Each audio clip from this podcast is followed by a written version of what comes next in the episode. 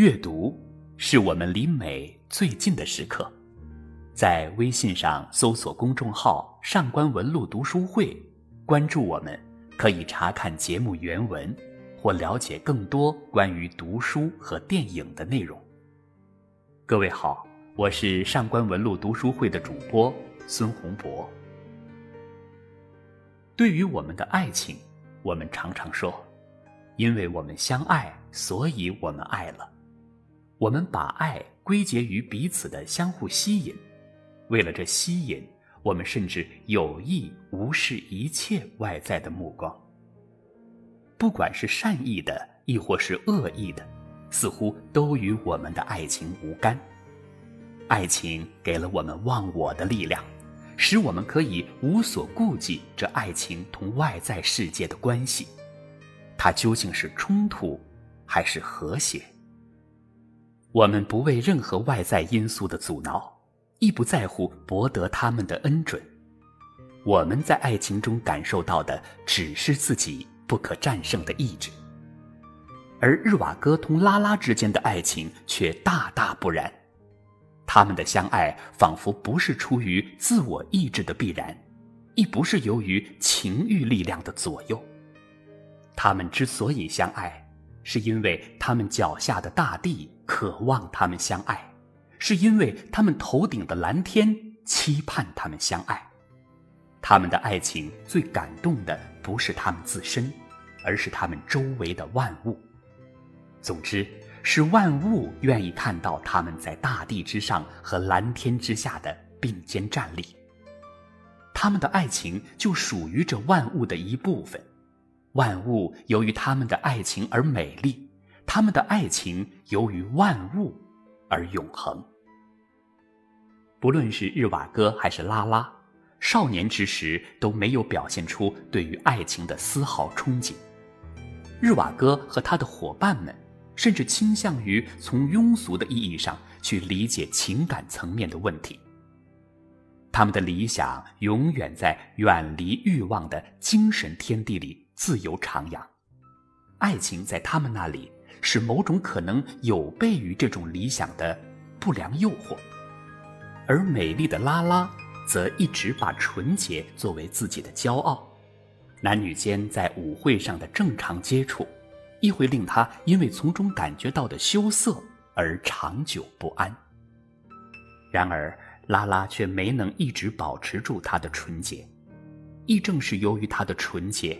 她才无以设想她可能遭遇的危险，他不知道身外的现实随时在等待着吞噬他这种纯洁来滋养自身，所以恍惚之间，拉拉便由一个纯情少女沦为了一个堕落的女人。不过，这堕落并不能让她的脸上现出罪恶的印记，因为她的心灵依然在亲近着纯洁。反抗着堕落，是在拉拉堕落之后，日瓦戈才第一次同他相遇的。表面上看，他与拉拉没有任何的关系，他的出现也一点儿没有引起后者的注意，但他却在他浑然无觉的情况下发现了他。他同那个陌生男子之间的暧昧关系，让他觉察到一种堕落的纯洁。他因此突然对他萌生了复杂的情感。那个陌生男子便是科马洛夫斯基，是拉拉已故父亲的朋友，也是破坏了他纯洁的那个人。更让日瓦戈意想不到的是，这个人同时还是自己父亲生前的私人律师，正是他促成了自己父亲的死亡。虽然离开那位少女后，有伙伴戈尔东在一旁提醒他，刚才的那个男子同他父亲的死亡有关，而日瓦戈却显得漠不关心。此刻，他的心里细念着的只有那位少女和他的未来。他在他心中搅起的情感涟漪让他无所适从，他自幼确立起来的信仰开始遭临挑战。他根本不知道，爱情已经悄然来临，因为他从未想象到爱情会降临在自己的身上，所以他只能在不安之中极力疏远着这种情感。即使他还不清楚那位少女的名字，他也不会鼓励自己去弄清楚了。两人依旧行走在各自既有的生活轨道上，双方由于那同一个人所遭受的不幸，并没能阻止他们擦肩而过。日瓦戈与他童年时的伙伴东尼亚从相恋到结合，因为水到渠成，没有出现太多的激情。爱情也从来就没被他当做一个问题，它只不过是生活中的一个必然程序而已。既然是生活规定的，所以他只好完成。他无需首先拷问自己到底是否真爱对方，他所关注的只是对方是不是一个善良的女性。早年所接触的教育理念。使日瓦戈更乐于把生活视为一件如战斗一般严肃的事情，而爱情的罗曼蒂克当然同严肃无关。他需要从东尼亚那里获得的不是情感的愉悦，而是可以借助它完成又一次对于生活的思考。除了年少无知，拉拉的不幸。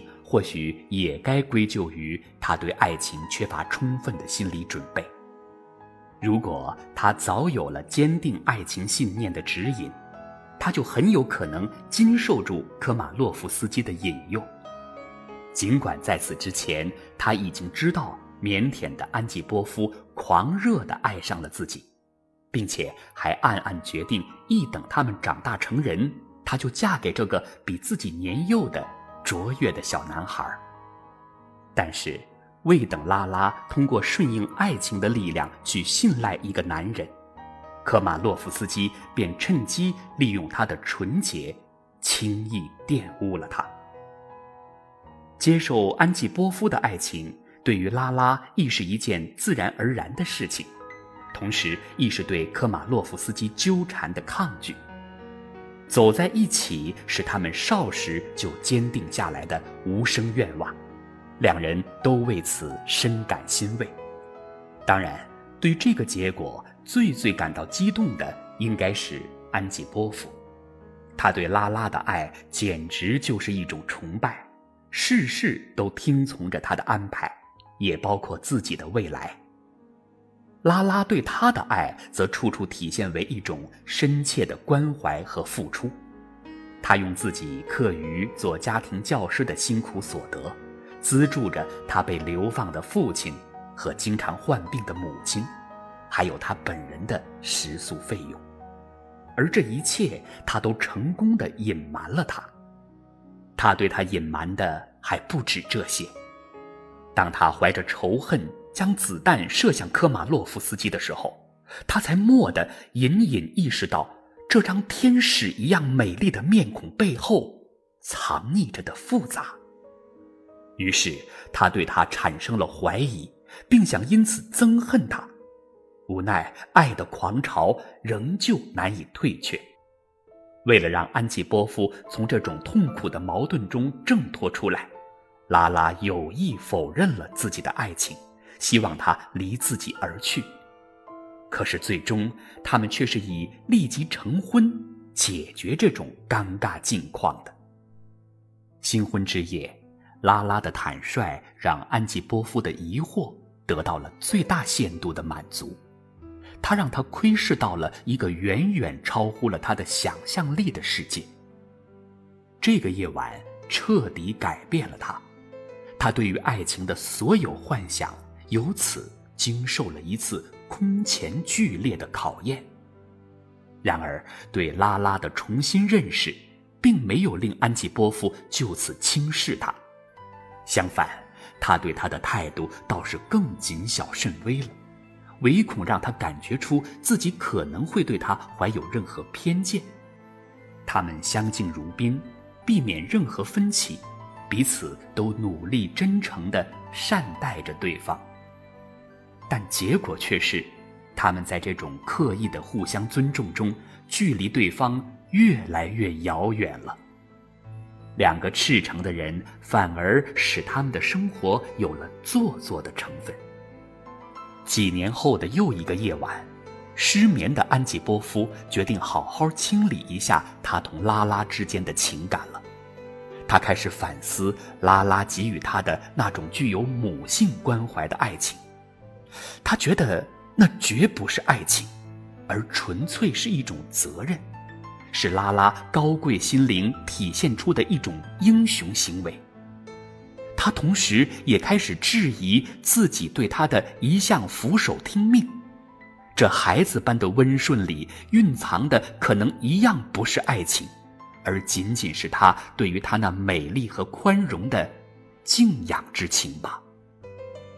现在他必须告别这样一种虚假的爱情了。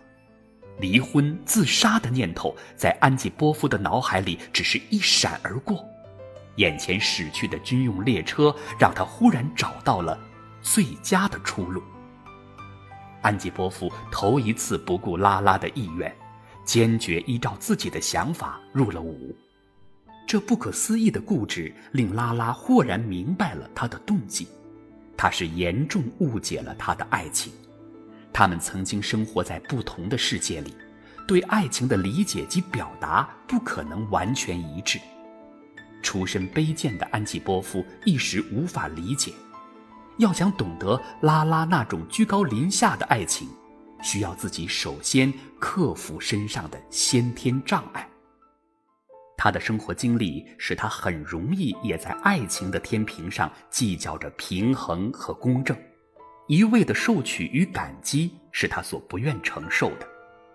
不过，拉拉没有试图澄清丈夫对自己的误会，她尊重了他对爱情的理解和选择。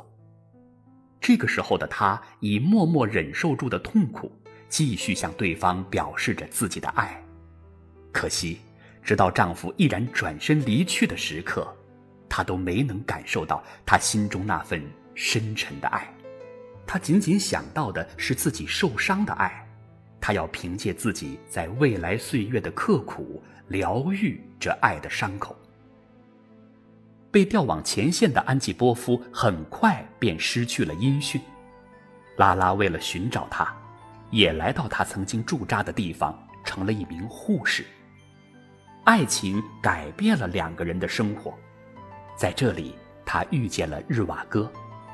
当时的他是以伤病员的身份出现在拉拉面前的，这个其貌不扬的男人依然未能引起他的注意，他也压根儿不会想到，这个男人在不同的场合里曾与自己有过两次相遇的经历，且每一次都给他留下了深刻的印象。紧接着，他又以医生的身份开始了与他的合作。同拉拉的这三次相遇，仿佛是命运为日瓦戈做出的安排。然而，他没有对这种安排抱有什么特殊的想法，倒是妻子多心的回信提醒了他，开始怀疑自己同拉拉的接触是否有过轻率的行为。惯于严格律己的日瓦戈，准备在离开这个工作岗位之前，向拉拉表示一下歉意。他没有考虑此举是不是属于多余，想到这次可能不大愉快的会面，他感到的只是一阵莫大的快乐。显然是由于即将的分别，日瓦戈的情绪十分激动。会面的话题马上就不由自主地转移到他对他命运的担忧上来了。他那一直抑郁寡欢的目光，始终让他放心不下。他但愿付出一切，帮助他从这种状态中摆脱出来。歉意结果变成了表白，这个局面令双方都感到了窘迫。不过，两人及时终止了这一局面，而且他们相信这样的局面再也不会发生。日瓦戈竭力反抗着自己对拉拉的爱，就像他竭力保护着自己对东尼亚的爱一样。他深深地爱着他的东尼亚，如同拉拉深爱着他的安吉波夫。爱让他在此刻体验到的是深刻的矛盾。他还没有认识到，爱与爱有时是不一样的。在对拉拉的爱同对东尼亚的爱之间，可能并不存在真正的抵触，而是一种有待辨别和宽容的和谐。他们虽不刻意向对方靠近，命运却总是在撮合着他们的相遇。他们不想在意的，命运却颇为在意。分别后的他们又意外的在一家图书馆里同时出现了。日瓦戈没有立刻打扰正沉浸在书中的拉拉，他只是吃力的掩饰着自己激动的心情。等他在这种心情中平静下来的时候，他发现拉拉已经不见了。不过，通过他的借书单，日瓦戈顺利的知道了他的住址。按照这个地址，日瓦戈在某一天找到了他。其实，在图书馆时，拉拉已经发现了他，但因为不能确定他是否想见到自己，所以他没有主动上前问候对方。这次见面，他们俨然已是多年的故交了。在他们一度自觉压抑的爱情面前，两人开始表现出驯服的迹象，尽管双方都不做任何表白。对随后而来的痛苦，两个人都有所预料，但日瓦戈先是有些承受不住了。他一直在用生命捍卫着妻子的尊严和荣誉，可现在他反倒成了摧毁其尊严和荣誉的罪犯。东尼亚这个人对于他来说太重要了，比世上的任何人都要重要。他对他的损害是不可原谅的。他决定停止同拉拉的会面。当他犹豫着将这个决定告诉拉拉时，拉拉若无其事地说：“为了他，自己什么都可以克制。”他没有意识到自己的脸上此刻已经淌满奔涌而下的泪水，那泪水说明了他内心所有的真实。永远不给自己所爱的人带来痛苦。这是拉拉一生的信仰。日瓦戈艰难而果决地做出了这个决定，但对这一决定的执行却不免迟疑。在离开拉拉返家的路上，他发生了动摇，打算再见一回拉拉后，才开始正式履行这个决定。正当他独自体味着下一次相见的欢愉时，突然出现的游击队。将他劫持了。在游击队那漫长的十八个月里，日瓦戈无时无刻不思念着东尼亚和拉拉，他尽情地呼唤着东尼亚的名字，却不敢让拉拉的名字由他的唇间划过。他害怕自己的灵魂也会随着这个名字一道脱口而出。在这危险的时刻。与他们共同分担命运的冲动，使他做出了逃离的选择。他朝着自由的前方奔去，他看见了拉拉正伸展着浑圆的双臂，欢迎他的归来。哦，拉拉，他真的无法抗拒对他的爱。他那隐含在高贵与纯洁之中的美丽。犹如深邃而神秘的真理一般，诱引着他奋不顾身地去探寻。他在他心里激起的，永远是渴望完美的力量。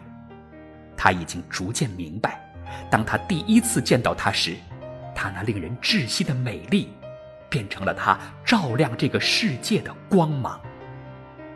命运又一次眷顾了他们，他们有了又一次重逢。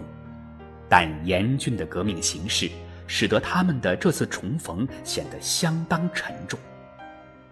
东尼亚和家人都已被逐出自己的祖国，安吉波夫的生命危在旦夕，他们自己也同样身处险境。这段惶恐的日子让他们不知所措，但他们却在这段宝贵的时间里，终于有了爱的交流。看清了彼此心灵深处的秘密。拉拉的美丽是能够经得住考验的。她比日瓦戈想象的还要美丽。她的爱里丝毫不掺有骄傲、自私和利益的杂质。她在爱里见到的永远只是单纯的美好。她相信日瓦戈会爱她的安琪波夫，就像他爱他的东尼亚一样。他称东尼亚是波提切利油画里的人物。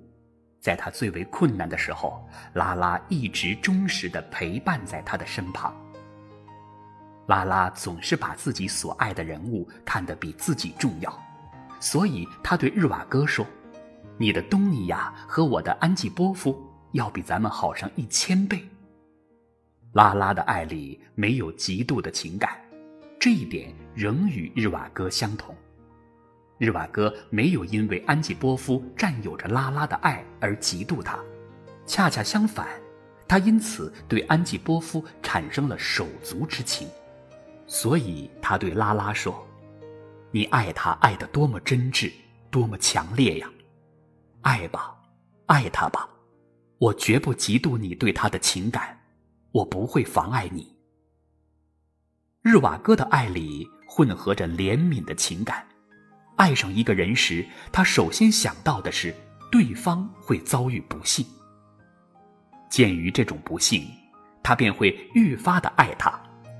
他的痛苦并不让他痛苦，他痛苦的是他不能同他一起分担他的痛苦。日瓦戈和拉拉这对不可思议的恋人，因为对爱充满敬畏，而使他们的爱情维持了无瑕。他们都看重对方，因而都看重对方的爱。他们深爱着对方，也深爱着各自的伴侣。东尼亚与安吉波夫虽然也深爱着他和他，但却不可能理解他和他对爱的理解。日瓦戈和拉拉的相爱是命中注定的，天意从一开始便把两人的命运纠缠在了一起。可是。天意给他们的快乐又实在太少，迫在眉睫的危险使他们分手之后，一个娶了玛琳娜，一个嫁给了科马洛夫斯基，这显然都不是由于爱情。而当天意安排他们进行最后一次奇迹般相逢的时候，日瓦戈已是躺在棺木里的冰冷尸体了。他已经无力再关心他所挚爱的人儿的命运，无力再为他抵挡此时正从身后向他悄悄逼近的死亡。感谢作家、翻译家、学者、北京语言大学教授陆文斌先生对日瓦戈医生的精彩解读。本篇文章原名《爱源于万物的赞许》，出自先生著作。亲爱的。我想你。如果你想查看今天节目的内容，请到微信上搜索公众号“上官文露读书会”。阅读是我们离美最近的时刻，让我们共赴一场美丽的约会。今天的读书就到这里，下期再会。